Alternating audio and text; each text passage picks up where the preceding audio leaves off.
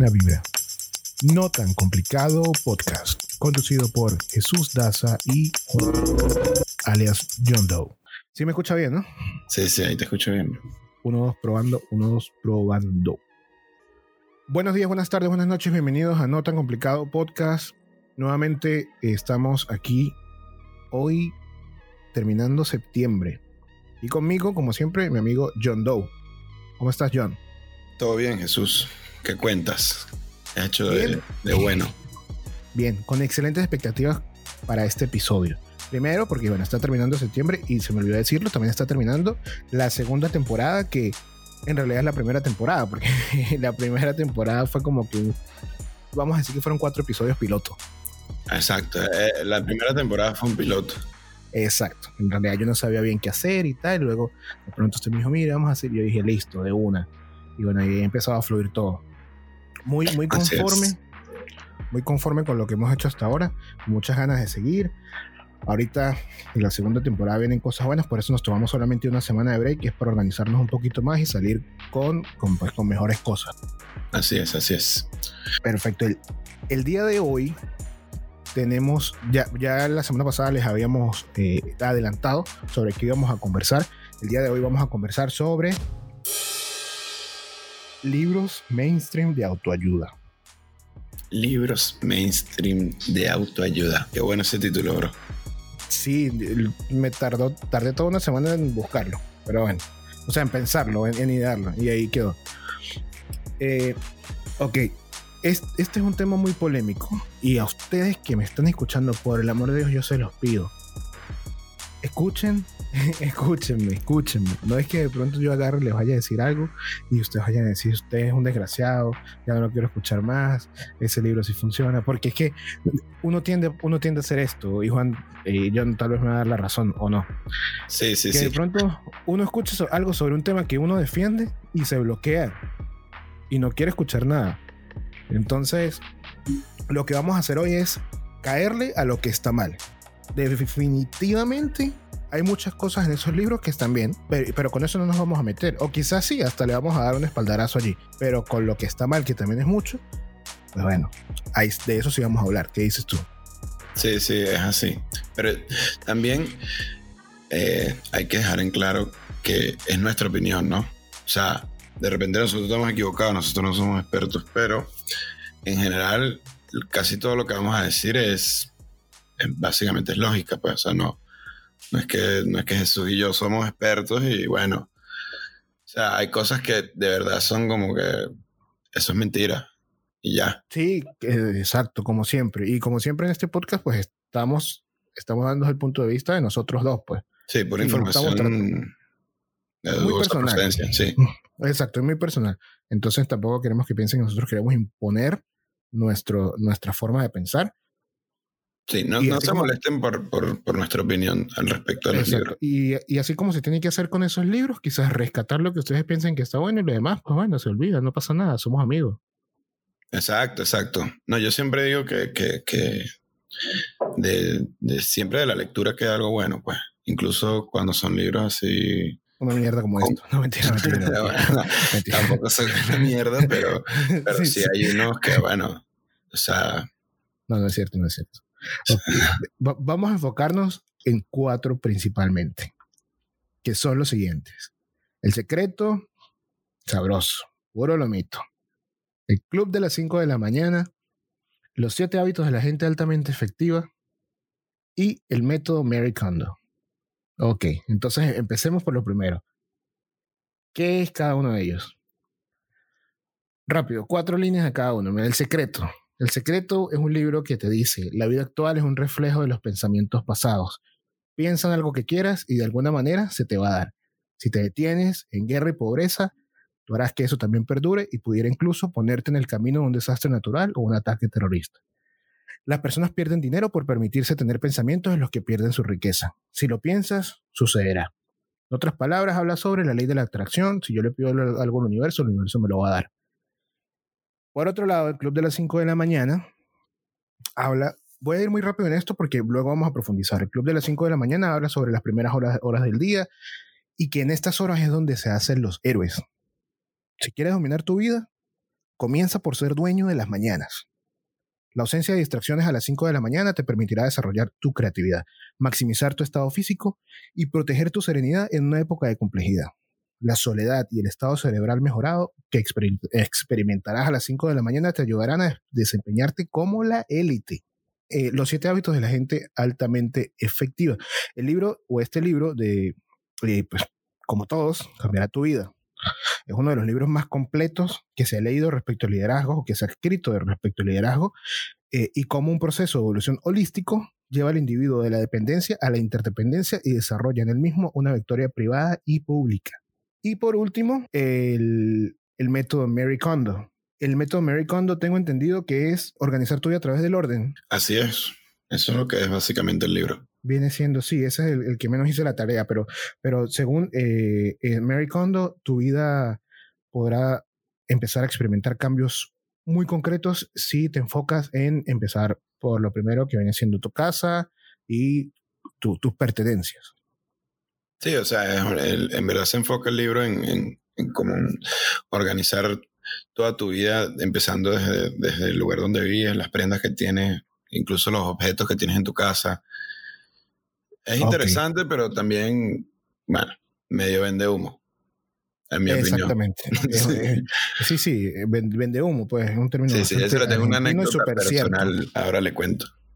Listo. Mire, mi, mi opinión general sobre los libros de autoayuda es que, que todos tratan de vender lo mismo. O sea, todo, ese es el problema quizás principal, para empezar. Que todos tratan de decir, este es el método que es. con esto usted ya la hizo. Sí, sí, creo que, es más, creo que el, principal problema que tienen ese tipo de libros es eso. O sea, porque si tú en verdad estás buscando un libro que, de autoayuda, evidentemente tienes un problema y obviamente esta gente escribió ese libro eh, enfocándose en algún tipo de problema o gente que tiene vamos a decir, problemas generales, pues, y que, bueno, te ayudan a, no sé, desempeñarte mejor, eh, ser más profesional, eh, no sé, ser más organizado, pero el problema viene cuando te venden que, que, el simple hecho de leerte un libro a cambiar la vida. Y eso para mí, eh, indudablemente el libro te puede aportar un montón de cosas que tú no sabes o son interesantes o que realmente funcionan, pero eso no quiere decir que tu vida va a cambiar solo por leerte un libro. O sea, tu vida va a cambiar si haces un montón de cosas que de repente puede ser que el libro las incluya en... O puede ser el comienzo. Exacto, el libro puede ser el comienzo, pero indudablemente no solo por leerte un libro tu vida va a cambiar. O sea, hay un montón de, de cosas que tienen que pasar para que a alguien le cambie la vida. Exacto, esa es la parte irresponsable. O sea, está bien que, que lancen buena vibra, pero lo malo es que digan que con esto, bueno, a ver, el libro es libro, ¿no?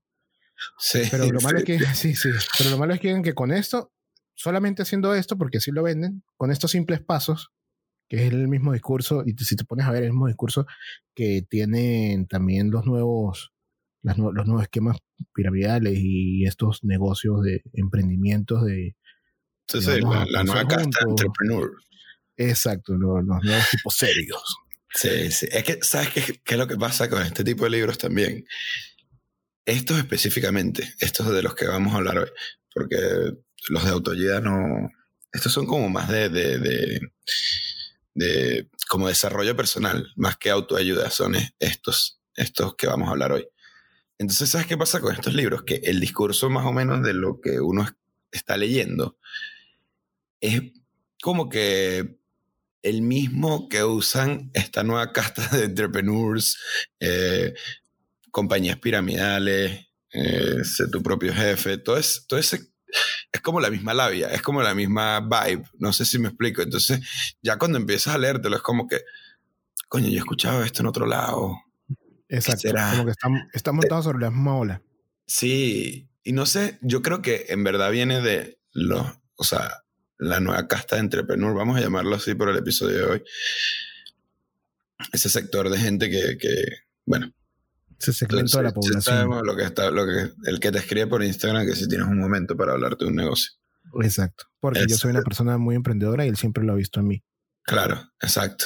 Bueno, e, e, e, esa vibra, yo creo que en verdad ellos se la, vamos a decir, se la robaron a este tipo de libros, pero como que ahora están en todos lados.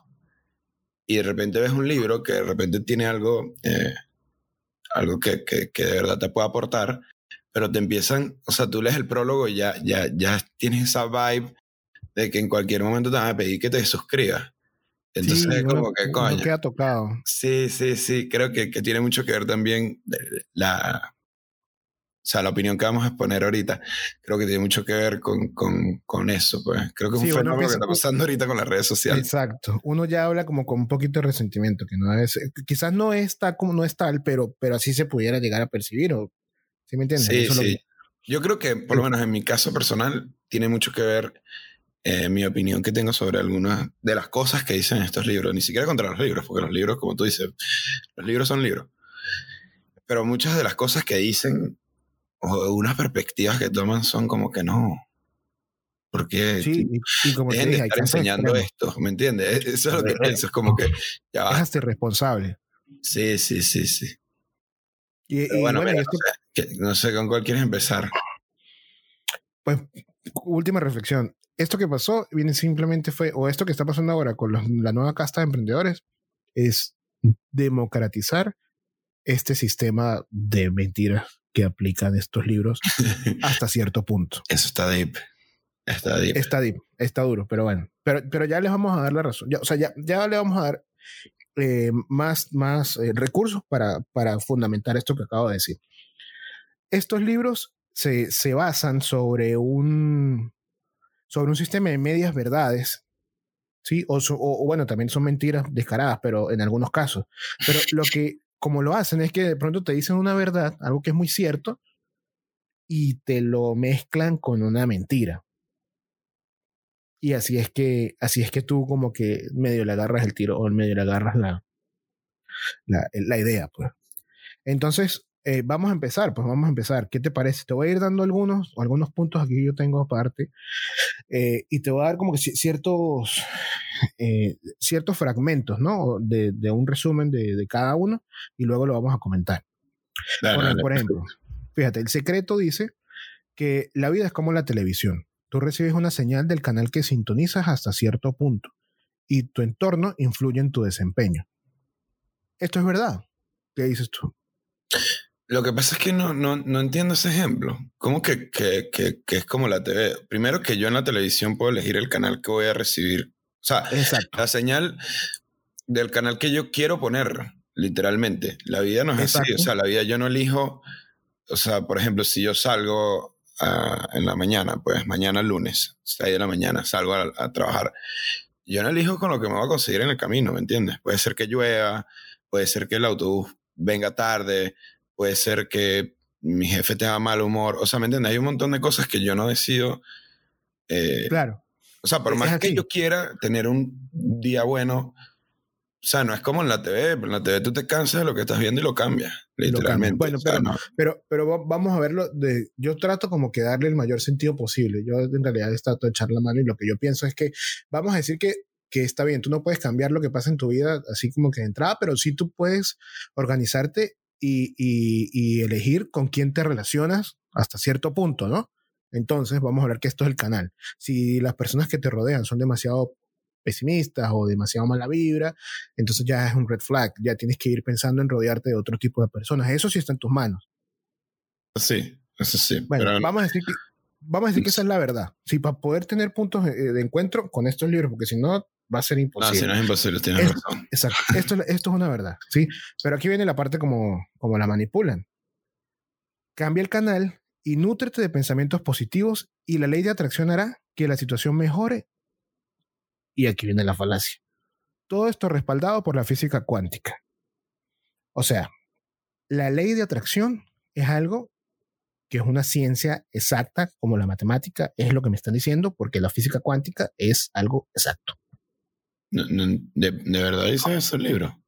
Sí, sí, sí. Bueno, eh, a ver, no te lo voy a decir. O sea, lo de lo no, no viene todo junto así como que el párrafo que te lo estoy diciendo. No, claro, claro, pero, lo dice lo de la física cuántica, pues. Sí, sí hace referencia a, a, la ley de atracción y lo junta en la misma frase con la física cuántica.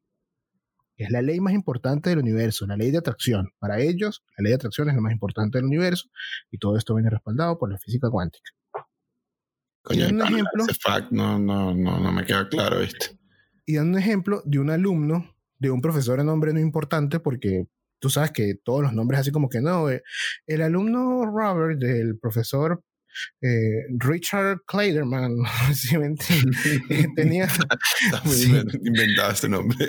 sí, sí, pero así es, así es. Este, tenía un problema, odiaba su trabajo porque sus compañeros hacían, le hacían mucho bullying. ¿Sí? Y en el momento en que él empezó a, pedir, a pedirle al universo ser feliz en su trabajo, al cabo de unas semanas ya todos los que se metían con él o se habían ido de la empresa o los habían cambiado a otras áreas. El truco es decirle al universo que tienes control sobre tu vida. Y así lo fundamenta. Entonces empezó con una verdad, ¿eh? una verdad ahí como que medio verdad. Y luego vino con todo esto, pues me la lanzó así, pero sin miedo, pues. Sí, no, es como, es como too much.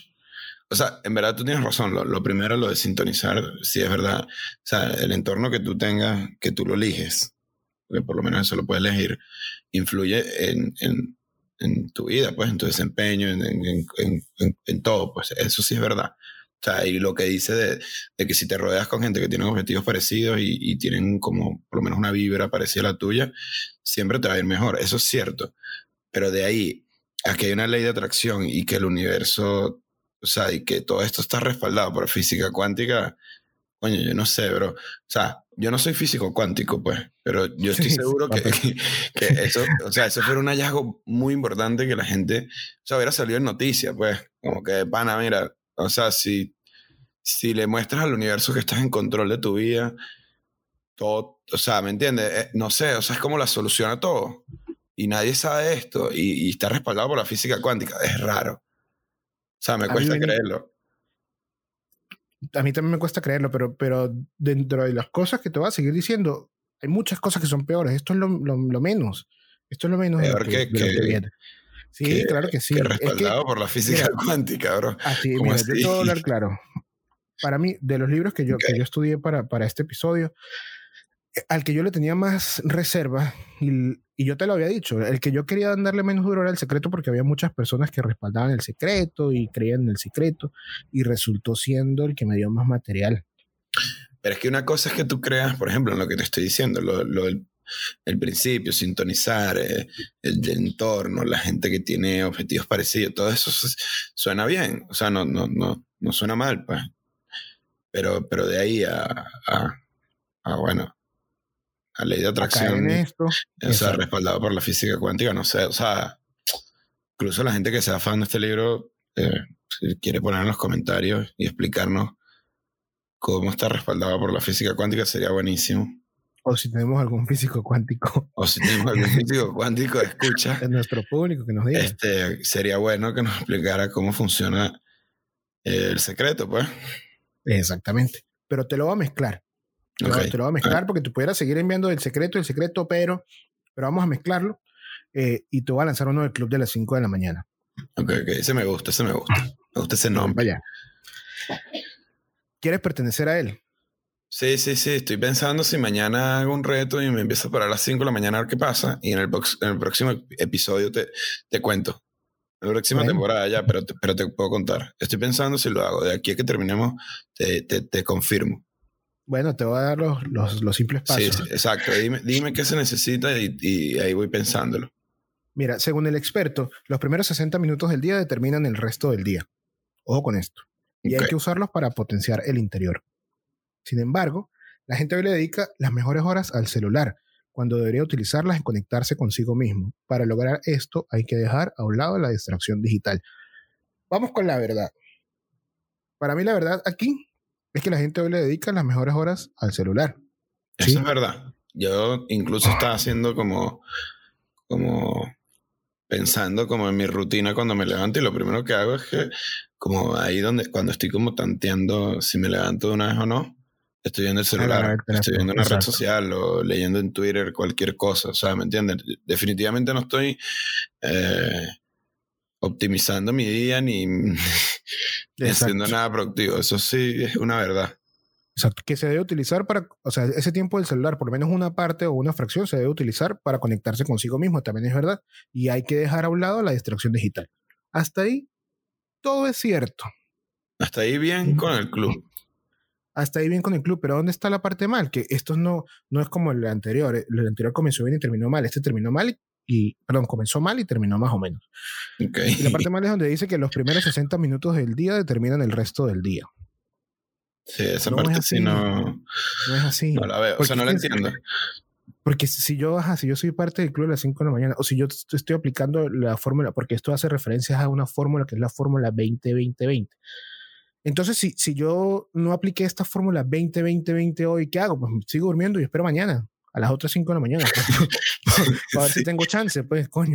Sí, pero... no sé, además, y, y, la gente que no empieza a trabajar a las 5 de la mañana. O sea, bueno, pues, esta es otra. O sea, ¿qué, ¿qué, hace? Pues en esos primeros 60 minutos, si no puede hacer nada productivo, no puede, o sea, no entiendo. ¿Qué hace esa gente? No puede pertenecer a este club, por ejemplo. Exactamente. O sea, no. Esa es otra. Esa es otra, que, bueno, eso ya, bueno. bueno, alguien te diría que, bueno, todo el mundo puede, puede pararse a las 5 de la mañana y tener 60 minutos productivos y. O también te puede decir que el club a las 5 de la mañana no hace referencia literalmente a despertarse a las 5 de la mañana, pero así no es que lo venden.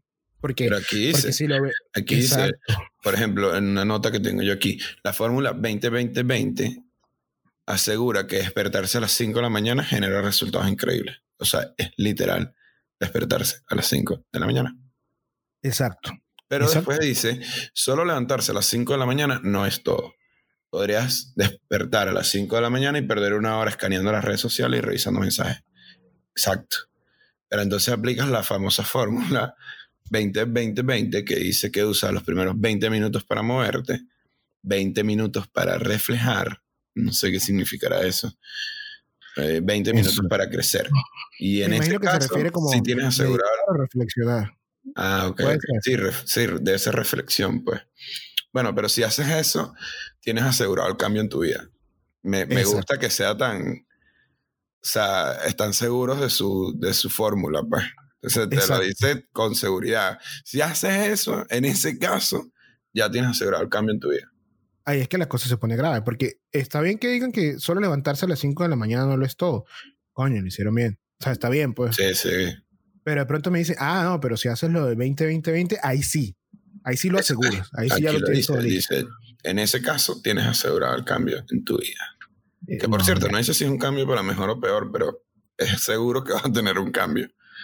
Es imposible pensar que los primeros 60 minutos del día van a hacerte el día, porque si empezamos allí, pues entonces, bueno, entonces yo simplemente haría días de dos horas, pues, o sea, una hora para organizar mi día y, otro día, y otra hora para, hacer cualquier otra cosa y listo. O sea, si me entiendes, lo que quiero decir es que hay 24 horas en el día, o sea, cada hora del día es igual de importante, ya sea para descansar, ya sea para reflexionar, ya sea para meditar, ya sea para conectarte con el teléfono, pero, pero no podemos pensar que una sola cosa como esta va a hacer cambiar nuestra vida.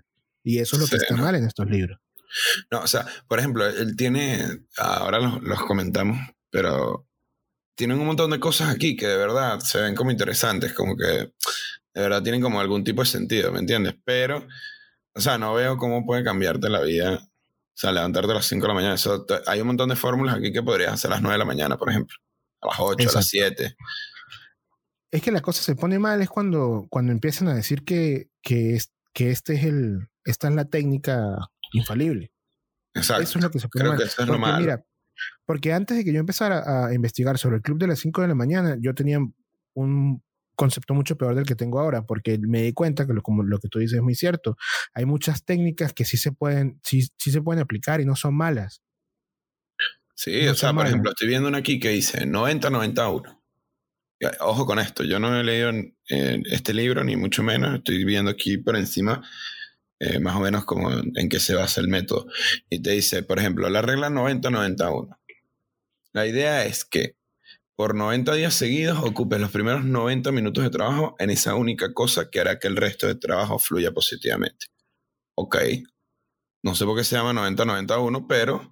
Ah, bueno, no, sí, porque 90 días, 90 minutos y una sola cosa. Ok, ok. Bueno, eso está bueno. Eso está bueno, porque es como que por esos 90 minutos vas a impulsar esa cosa que haga que el resto del trabajo sea más fluido. Bueno, no está mal. No le veo... No está mal. No o sea, no falla, pues. Pero sí, pero no es, voy a lo mismo. Ah, no, pero no, no, no, tiene nada que ver con levantarse ni a las 5 de la mañana, ni creo que, o sea, indudablemente esto podría potenciar el, potenciar el trabajo de algunas personas, porque esto no aplica para todo el mundo, porque hay trabajos que, que involucran un montón de, de, cosas, como lo llaman ellos aquí, o sea, no te puedes enfocar en una sola, entonces, bueno, no podrías hacer esta regla, pero está bueno que, que en vez de ser un, como que, en vez de llevártelo literal, bueno, de repente por 90 días, 90 minutos, trabajes como que en un área, pues. O, perfeccionar una técnica. exacto. y de repente eso te puede dar unos resultados positivos, pero de ahí a que te va a cambiar la vida, bueno, y no sé qué tiene que ver con las 5 de la mañana, o sea, eso lo podrías hacer a cualquier hora del día. Exacto, es que eh, volvemos al mismo tema y el club de las 5 de la mañana casi, casi, casi, casi que me convence, pero lo único, lo único que no me convence es eso, de que te va a cambiar la vida sin, sin, tocar el tema de las 5 de la mañana. Mira, yo creo que va a ser el reto, y solamente para el podcast, de repente termino siendo un fiel seguidor del club de las 5 de la mañana, pero yo estoy seguro que los resultados van a ser los siguientes. Me voy a levantar a las 5 de la mañana y como a las 7 de la noche voy a tener sueño. Más allá de eso no veo o sea, no veo que mm. cambios tan drásticos, pero bueno, de repente yo no soy un, experto en este tema, así que ya veremos. Bueno, vamos con otro. A ver, te lanzo uno de los hábitos efectivos de la gente, perdón, de los, de los siete hábitos de la gente altamente efectiva. Sí, por favor, ese me gusta. Ok. Poner primero lo primero. Esto nos permite liberarnos de la tiranía de lo urgente para dedicar tiempo a las actividades que en verdad le dan sentido a nuestras vidas. Es la disciplina de llevar a cabo lo importante lo cual nos permite convertir en realidad la visión que forjamos. Bueno, aquí hace referencia al segundo hábito, que es comenzar con un fin en mente. Sí, entonces poner primero lo primero hace que podamos eh, comenzar con, o sea, podemos materializar nuestro fin, pues. Ok. Este, este libro eh, me causa mucha gracia el título, pero solo el título, porque en verdad después dice un montón de cosas que son, son verdades, pero aquí viene el problema con este libro, el, problema que yo veo con este libro. Este libro te dice un montón de cosas que son como redundantes, pero, o, obvias, más bien. O sea, como, como por ejemplo eso, pues poner primero lo primero, sí, bueno, claro. O sea, la disciplina de llevar a cabo lo importante, pero, pero precisamente por, por, por eso las cosas tienen eh, eh, o sea, llevan ese adjetivo de que son importantes porque son, o sea, no entiendo de qué otra manera lo hace la gente, ¿sí me entiendes? O sea, si tú tienes una lista de cosas por hacer, la primera que haces es la que tenga mayor importancia. O sea, no es como eso básico. Yo no, no, no. O sea, no entiendo por qué esto sería como, como que te me tengo que leer un libro para saber esto. Claro. Bueno, fíjate esa que. Es la parte que yo no. O sea, eso es como que lo que no entiendo de este libro lo que yo pienso de, esto es que, que, hay que hay que quizás cambiar el, concepto, o bueno, o hay que, por eso te decía al principio, que, hay libros de libros, pues hay que mm, quizás no meterlos en el mismo paquete. quizás ya luego de haber, haber investigado más sobre los siete hábitos de la gente altamente efectiva, me di cuenta que es un poquito diferente al secreto o al club de las 5 de la mañana porque no te está, no te está dando una fórmula matemática, ¿no? No es que hagas haz esto, haz esto, haz esto y ya estás listo. Aquí solamente te está lanzando ciertos hábitos. Sí, o sea, él enumeró siete hábitos que en verdad, bueno, cualquier persona que sea efectiva, yo no creo que tienen que ser altamente efectiva, pero una persona efectiva en verdad cumple con todos estos, estos hábitos que dicen, pero es que son hábitos de, de, de, gente que funciona el día a día, ¿me entiendes? O sea, básicos, o sea, el hábito de la proactividad. Bueno, ok, sí. sí, sí, pero sabes que, eh, John, yo creo que, eh, que a veces lo obvio es lo más difícil de ver. Entonces yo lo veo, tú lo ves, pero otras personas no lo ven. Entonces hay que decírselo. Sí, es como que tienes que empezar con un fin en mente. Tienes que pensar en ganar y ganar. Sí, tienes que buscar Poner primero, lo primero. Sí, y bueno, y el más, el más de pinga de todos, afilar la sierra. Afilar la sierra me gusta. Está bueno. Sí, entonces, eh, los siete hábitos de la gente altamente efectiva, quizás pudiéramos meterlo en otro paquete, pudiéramos decir que es un libro que nos va a dar ciertos tips para volvernos más productivos o más efectivos. Sí, pero sin tener, sin, sin, sin asegurarnos eh, un éxito solamente con hacer eso. Pues. No sé si me estoy explicando. Sí, sí, sí. Lo, que pasa es, bueno, no, es que es como tú dices. Que, o sea, creo que va en otra bolsa. Pero también, ah, o sea, cuando te empiezas a leer el libro como tal, por ahí te tiran. Bueno. O sea, por ahí sientes como medio la vibra, pues, como que, como que bueno, si de repente porque, para aquella bolsa. Porque presenta los mismos, los mismos ejemplos locos de eh, John Mackenzie, profesor de matemáticas, eh, alumno de Peter Clavin, este, tuvo, sí, en la mañana del martes tuvo un problema y tal, no sé qué, y él cambió y dijo voy a cambiar y de pronto tal. Eso sí pasa mucho. Sí, sí. Pero por todo lo demás, por todo lo demás creo que los hábitos, los siete hábitos de la gente altamente efectiva, quizás vendría siendo como que el mejorcito de todos. Sí, sí, porque en verdad son simplemente así como acabamos de decir, él agarró siete hábitos. Lo que pasa es que me da mucha gracia el título porque, o sea, a qué gente altamente efectiva le entrevistó y, y, cómo sabe que esa es su rutina. O sea, me, es como que demasiado generalizado. O sea, el nombre es como que, coño, qué reches, qué gente será esa, ¿no? Exacto, exacto. Pero bueno, mira.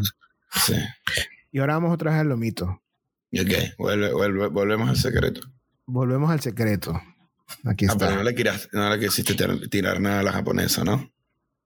Ah, sí, es cierto. Lo que pasa es que los de la los American, como te dije, yo no, no, no investigué, pero, pero yo sé que tú lo hiciste. A ver, lánzame uno. A ver, mira. Y esto yo lo comento. Ok.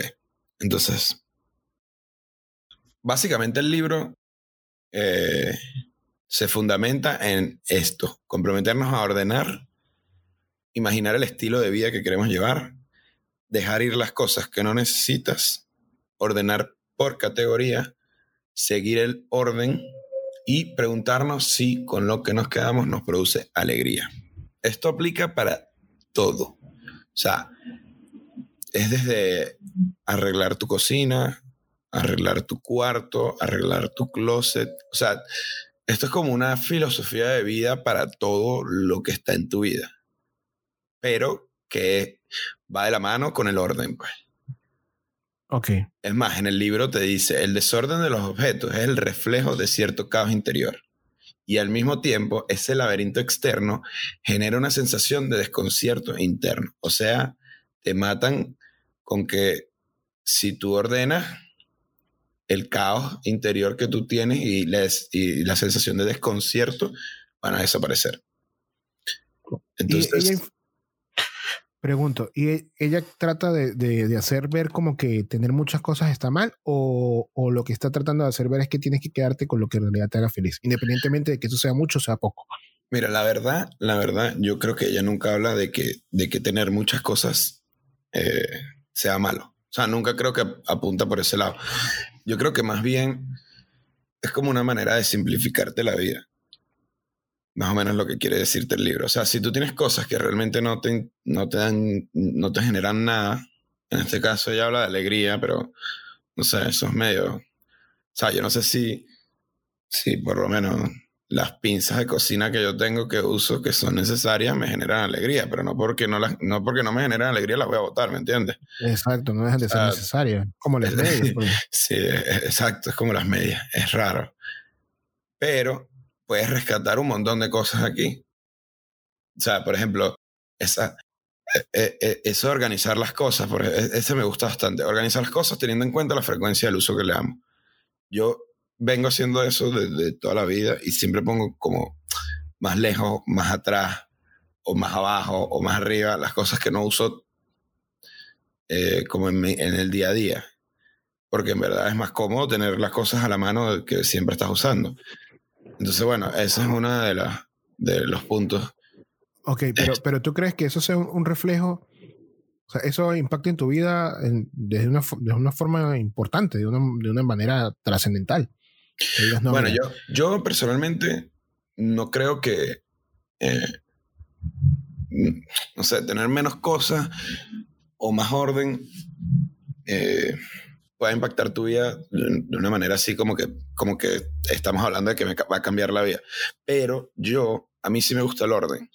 Y sí creo que cuando uno tiene las cosas en orden, es más fácil todo.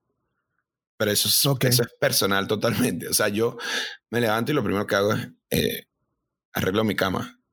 Y no importa dónde esté, o sea, obviamente si estoy en un hotel no lo hago porque para eso. por eso paga. Sí, pero, por ejemplo, si estoy, no sé, me, quedo en tu casa a dormir, yo cuando me levanto hago la cama, pues. Claro. O sea, no me gusta como el desorden. No sé, siento que se me pierden las cosas, siento que, no sé, como que un mood de, de que, de como de desorden, no, no me gusta. Pero eso es personal. claro, pero quizás en el tema del orden sí lo veo como que es importante, o sea, como que sí, sí es bueno, sí es bueno tener cierto orden en tu vida y sí siento que el orden que tengas en las cosas más pequeñas refleja, es, no necesariamente caos, pero sí puede reflejar cómo, está, cómo estás tú en otras áreas, ¿no? Sí, sí, yo, yo también soy fiel creyente de eso. Sí, pero también siento que primero que es algo muy personal porque yo puedo agarrar y decir todos los días, o sea, yo puedo hacer un caos en mi vida e igual despertarme todos los días y hacer mi cama. Sí, sí, también. Es que, fíjate, por eso dije que era una cosa personal, porque yo no, o sea, como te dije, no creo que te va a cambiar la vida el hecho de que tú ordenes o no. Pero en mi caso, sí, me parece que, que la vida es mejor ordenada, pues. Exacto. Y con respecto a lo de, del desapego de las cosas materiales, creo que ya lo lleva a un nivel que no se ajusta a nuestra realidad cultural quizás eso se ajusta más a, su realidad cultural, a Oriente, a, Japón. Sí, yo, yo, también creo que viene por ahí, viene por ahí los tiros. Y tengo, tengo una anécdota personal con respecto a eso. Mi hermano eh, se leyó el libro y de repente, bro, empezó a botar un montón de cosas, pues. Y eh, así como dice ella, pues como que lo tomes en tus manos y si en verdad no te genera nada, o sea, ni alegría, ni, ni, nada, pues deshazte de eso. Y quédate como con lo que sí uses, con lo que te genere algo. Total que mi hermano botó un poco de vaina, un poco de ropa.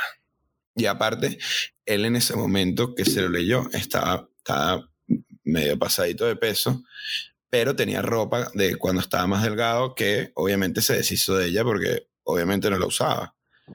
Claro. Y bueno, nada, bro, después rebajó un montón y ahora toda la ropa le queda grande y nada, se la pasa, se la pasa molesto y yo creo que lo que le genera con lo que se quedó es arrechera. Y bueno, dice que, que, el método no sirve. Pues. no, no, la vida y no, no lo O sea, yo creo que es que no es que no sirve, sino no lo veo como, o sea, yo de repente me leyera el libro y empezar a hacer algunas cosas como para salir de, uno siempre tiene un montón de cosas viejas y que no usa y, de repente está bueno como deshacerse de un montón de equipaje, está bien, sí, pero yo, pero eso no es un estilo de vida, eso lo puedo hacer en un momento y no sé, cada 10 años vuelvo a hacerlo, ¿me entiendes? O sea, como estilo de vida tienes que sí que el método para doblar la ropa de, de maricondo, ok, eso está bueno porque en verdad está bueno como dobla la ropa. Pero, pero, bueno, aparte de eso. No tiene nada que ver con el caos interior ni nada de eso. Sí, no, no, no. Es una cosa buenísima para el espacio, pero no creo que tenga nada que ver con el caos interior y, y ordenar tu vida. Exactamente. Bueno, fíjate que yo creo que lo que hicimos fue que ya, ya hablamos sobre casi que todo lo del club de las 5 de la mañana. Eh, los siete hábitos de la gente altamente efectiva, no puntualizamos cada uno de los, de los hábitos porque en realidad eso no era lo que íbamos a hacer, íbamos a solamente hablar sobre el libro como un todo.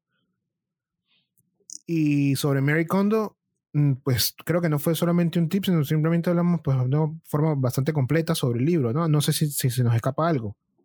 Mm, yo no soy un experto del libro, pero no creo, o sea, básicamente... por, las, por, las, notas que tenemos creo que lo dijimos todo. Sí, sí, bueno, Y como siempre decimos, aquí no somos expertos, o sea, eso es más o menos lo que uno... Exactamente. No nos podíamos leer los cinco libros en una semana, la verdad. Eh, exactamente, pero entonces ahora, si quiero darle la entrada triunfal a mis notas sobre el secreto. Listo, listo. Vamos a caerle. y yo sé que hay un montón de gente que se lo ha leído y que les gusta. Y bueno, incluso en Netflix hay un, hay un documental, del secreto. Sí, sí, hay un documental y eh, bueno, nada, yo, yo me lo leí. El secreto, por recomendación. Varias personas me lo recomendaron, pero hace años. O sea, me lo leí hace por lo menos cinco años o cuatro años, algo así. O sea, todavía vivía en Maracaibo y, y, mucho, es más, me estaba en verdad, acaba de mudarme a Maracaibo, o sea que por lo menos son cinco años, cinco o seis años. Y un montón de gente me lo recomendó y me lo recomendó y, o sea, bueno, nada, vamos a escuchar tus notas mejor. ok, mira, yo hice como que puntualicé cada una de las cosas que me escandalizaron sobre el secreto. Y ok. Ok, el secreto dice lo siguiente, debes pedir claramente lo que quieres una sola vez, siendo muy específico y claro. Pedir una y otra vez hará que el universo se confunda y demuestra que tienes dudas sobre lo que quieres. Luego de esto, seguir con tu vida y creer. Desde que lo pides, debes empezar a actuar como si lo tuvieses. Ellos hablan sobre eh, pedir, creer y recibir esto es una mentira, esto es una mentira, ¿por qué? es que me molesta, no, en serio, es una mentira, ¿por qué? Porque yo no estoy en contra de la, ley de atracción. No es que si yo pido mucho, el universo me lo va a dar, no, pero si yo pido y si yo me visualizo con eso, sí de alguna forma va a hacer que, que mis objetivos se alineen, o, o perdón, mis acciones se alineen con este objetivo, porque siempre voy a estar pensando en eso. Pero lo que me están diciendo es que solamente lo pido una vez de una forma específica. Específicamente te dice, luego de esto, seguir con tu vida y creer. Exacto. Y bueno, pero ¿cómo que seguir con mi vida? Mi vida es ni siquiera en la iglesia así, o sea. Exacto. En la iglesia tienes que todas las noches rezar tu Padre Nuestro, no hacer cosas malas, pero esto va más allá.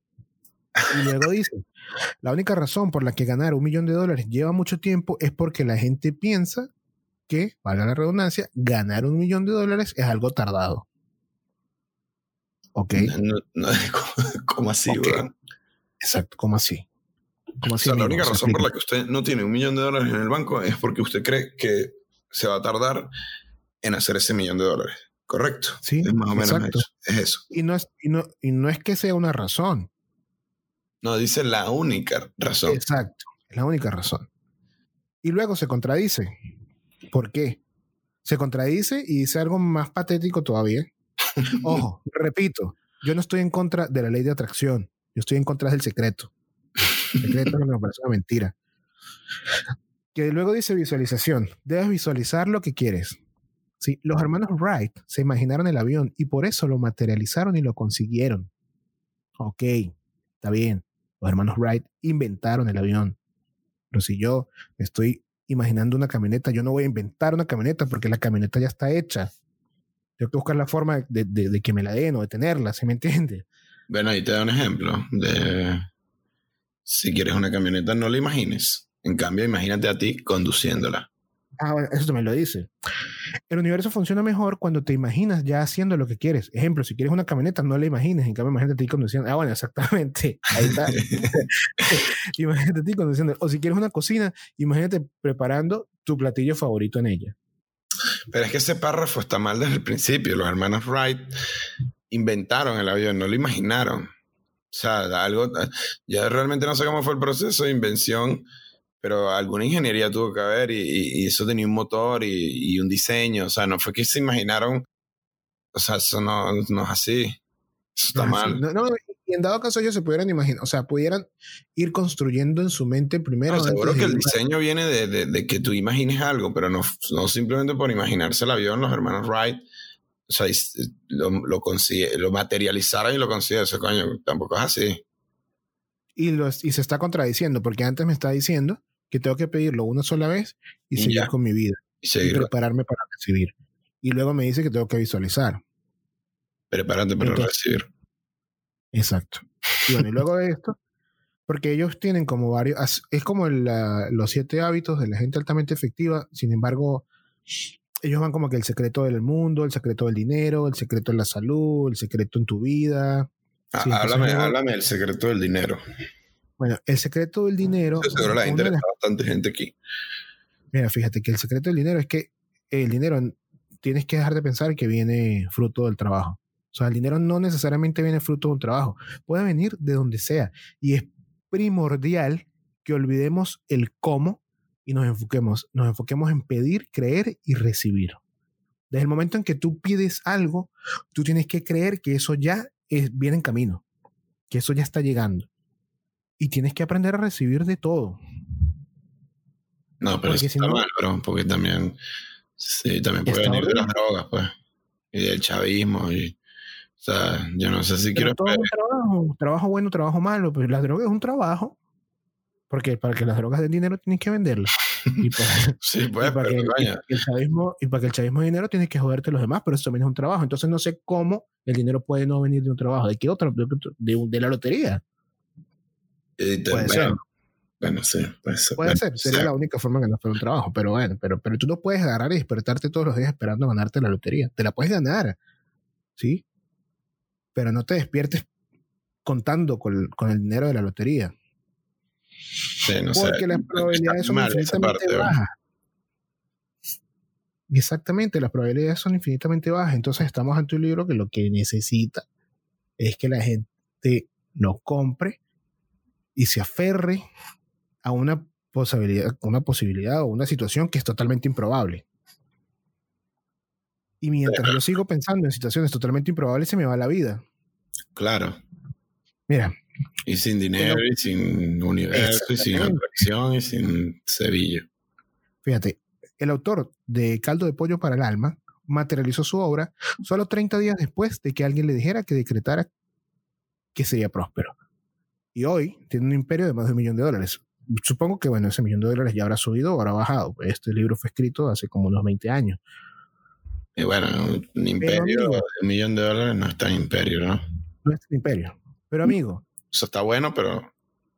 Yo sé que este señor pudo haberlo decretado, ¿sí?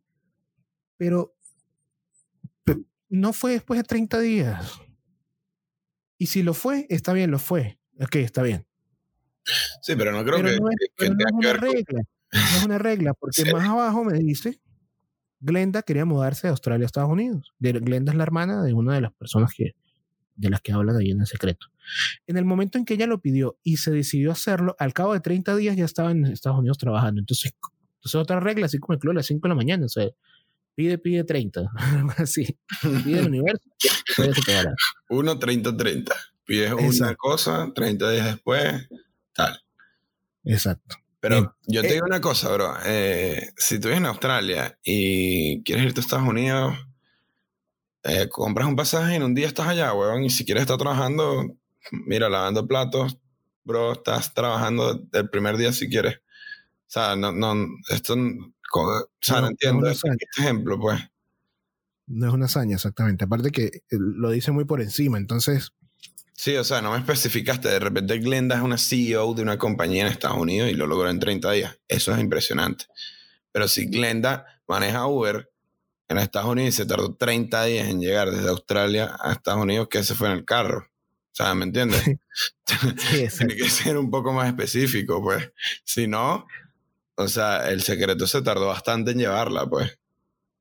Bueno, pero entonces aquí está el tema. El secreto también dice que cuando el universo se tarda mucho en darte las cosas que tú pides, es porque tú no estás seguro de lo que, de que en realidad eso quieres y lo estás pidiendo mucho. Entonces el, el universo dice como que, bueno, ¿será que se lo doy? ¿Será que no se lo doy?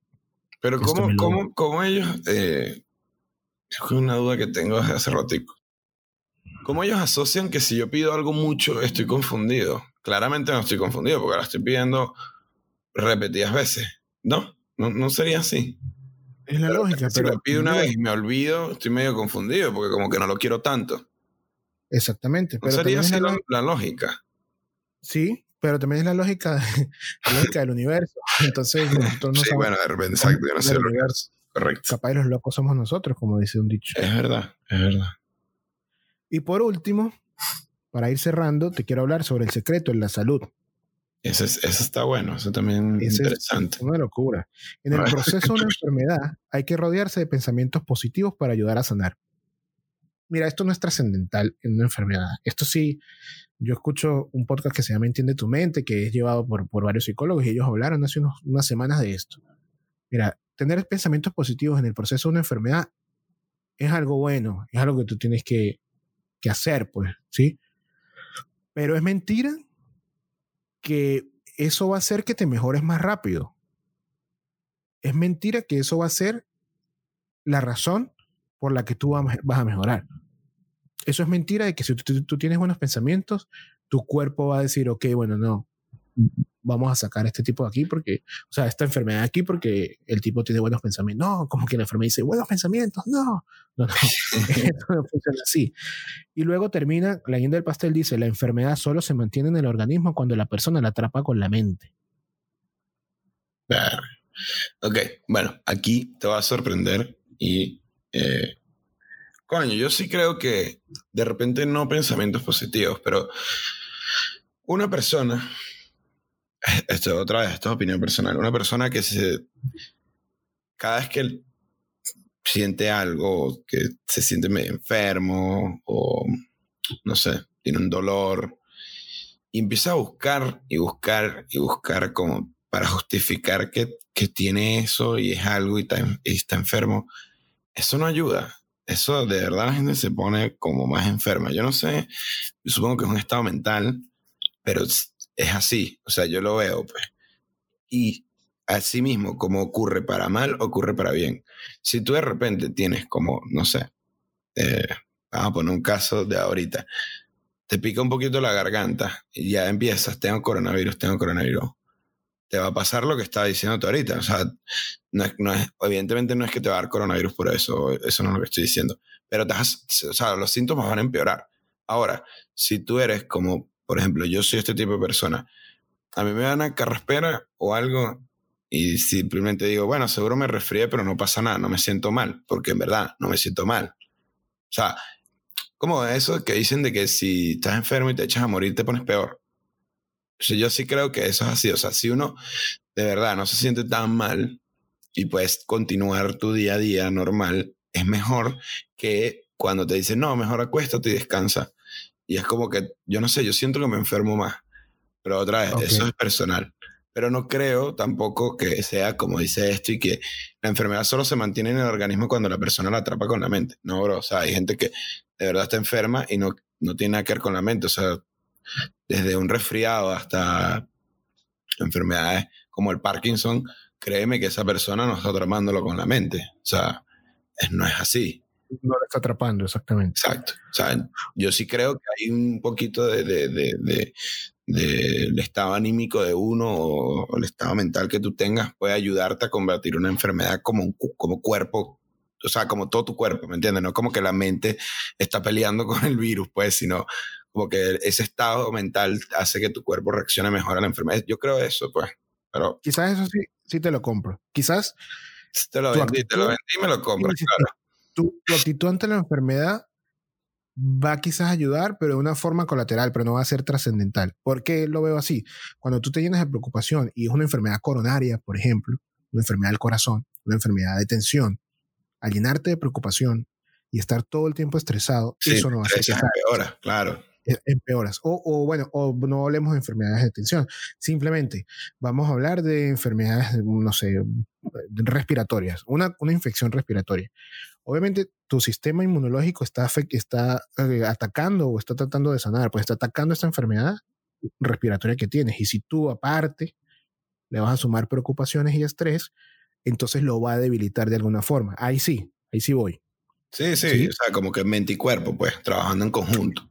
Exactamente. O sea, no eh, como, que, como la y, el cuerpo peleándola. O sea, ¿me entiendes? Sí, pero, pero de allí que porque tú digas, no, yo estoy sano, yo estoy sano, yo me siento bien y tal, y por eso tú cambies.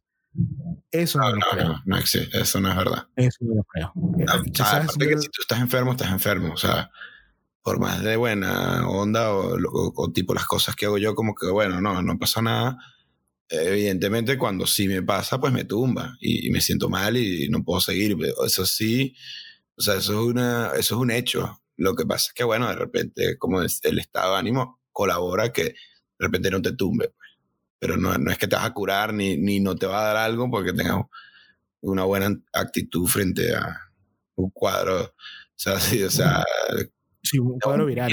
Y, entonces me siento bien y me voy a ir a trotar. No, no. No, así, no funciona así. Pero bueno, yo creo que con esto ya cubrimos. Hay, muchas cosas peores, pero el tiempo es, finito y tenemos que. Este, yo creo que ya, ya hablamos lo suficiente y quedó bastante claro nuestro punto acerca de estos libros. ¿Sí? Sí, sí, no. Y. Nada, voy a, yo voy a, tratar de darles un, un hábito o algunas de esas cosas que aprendí de ahora en adelante en cada episodio para que no olvidemos que estos que estos, estos libros tienen información valiosa a veces, pero también tienen información que no sirve para nada. Exactamente. Y tengo, voy a hacer dos reflexiones finales. La primera sobre estos libros, que, bueno, es la siguiente. El problema para mí de estos libros es que los autores magnifican su técnica. La vida no es soplar y hacer botellas. La productividad personal es la suma de muchas cosas, no es una cosa específica y asegurar que siguiendo estos simples pasos tu vida dará un cambio de 180 grados es irresponsable. Como dirían allá en el pueblo de Táriba, el que madruga Dios lo ayuda. Pero tampoco podemos pensar que por levantarnos más temprano va a amanecer antes. Así es. Y eso, señores, si lograron escuchar, es una tremenda tormenta eléctrica que está cayendo acá. Que me disculpo por el sonido. Y, sí, y lo último que quería comentar es que porque puede ser que ocurra que, que hay gente que dice, bueno, pero si tú te la sabes todas o sabes cómo es el secreto en realidad, entonces ¿por qué tu vida no es una maravilla? Porque tu vida no es la mejor. Bueno, aquí voy a citar a una profesora de, un, de una clase que estoy tomando, quiero comentarlo porque me parece cool, es una clase de la Universidad de Yale, que es la clase del bienestar y la felicidad. Y ella habla, hace una referencia sobre, quizás yo no, bueno, quizás no, yo estoy seguro que yo no me acuerdo y tal vez tú tampoco te acuerdas, eh, Juan, pero hay, John, sorry. pero, pero hay un, hay una, hay un, un, un show, no, recuerdo, no sé si ni siquiera sé si es uno que me quita un show, porque yo soy de esa generación, se llama G.I. Joe Sí. Yo conozco al personaje, pero no recuerdo el, eh, no, recuerdo el show de TV. Eh, al final de G.I. Joe, él, ah, siempre había un mensaje así como que, y recuerda, amiguito, así como Jimen, cuando, cuando crucen la calle, siempre miren a los dos lados, ¿sí? Y era como que este tipo de mensaje, ¿no? Y luego decía, saberlo es la mitad del camino. Y ahí se acababa el show. y ella dice que... Sí, y ella dice que esto es una mentira esta última frase. Saberlo. Es la mitad del camino. es la mitad del camino. Saberlo es saberlo. Exacto. Sí, saberlo es saberlo y ya. Pero si tú no estás dispuesto a aplicarlo, o no, no, o no dispuesto, sino que si no estás en el mood de aplicarlo y empezar a hacerlo, no lo vas a hacer así lo sepas. Entonces, ahí se los dejo, como que no es que nosotros las tengamos todas, no, es que nosotros no, sepamos todas. A la cancha. Exacto, no es que nosotros nos las sepamos todas, ahí estamos tratando de aplicarlo, pero vamos, pues es un proceso, es un proceso. Y, y, bueno, y te digo por qué lo decía, por qué lo decía ella, para que termine de, encajar todo lo que estoy diciendo, porque ella es la que está dando la clase de, cómo, de cómo ser feliz y cómo tener bienestar. Y ella dice, porque yo estoy dando la clase no quiere decir que yo soy feliz. Yo también doy esta clase porque me lo tengo que repetir a mí mismo, me lo tengo que decir todos los días. Es que el hecho de tener una opinión o, o de saber algo no quiere decir que, que, uno lo está implementando o, se la sabe toda. O sea, no, no, no, es lo mismo, pues. No, pero bueno, eso va por la gente que diga, no, pinche Jesús, entonces ¿por qué no ha hecho su millón de dólares si tiene el secreto, el verdadero secreto? Bueno, pues, ahí está, ahí se lo Eso es como el cuento de, de la gente que te, te, ve fumando, tomando, entonces dice, tú sabes todo lo que te agarraría si no fumaras o no bebieras, tuvieras un Ferrari. Y siempre está el chiste ese que ¿dónde está tu Ferrari? Tú no fumas ni bebes, ¿dónde está tu Ferrari? es lo mismo, Exactamente, así es. O sea, el hecho de tener una opinión, no. Eh. No, no, no, no dice nada exactamente. No, no dicen lo, no dicen nada de lo que estamos hablando. Pero bueno, amigo, yo creo que ya con esto cerramos temporada. Sí, sí, sí. Yo creo que sí. Cerramos temporada. Nos vemos dentro de dos semanas. Eh, bueno, yo te veo la semana que viene, pero sí, la ah, gente dentro de dos semanas, correcto. Pero dentro de dos semanas un nuevo episodio de No tan complicado, temporada 3. Muchas gracias a todos, señores. Muchas gracias, John. Muchas gracias a ti, hermano. Muchas gracias, gente. Y nada. Hasta luego. No tan complicado es una producción de Oma Agency. Escúchanos a través de Google Podcasts, Apple Podcasts, Spotify y YouTube. Síguenos en redes sociales como arroba no tan complicado. Esto ha sido todo por esta semana y nos vemos en una próxima oportunidad.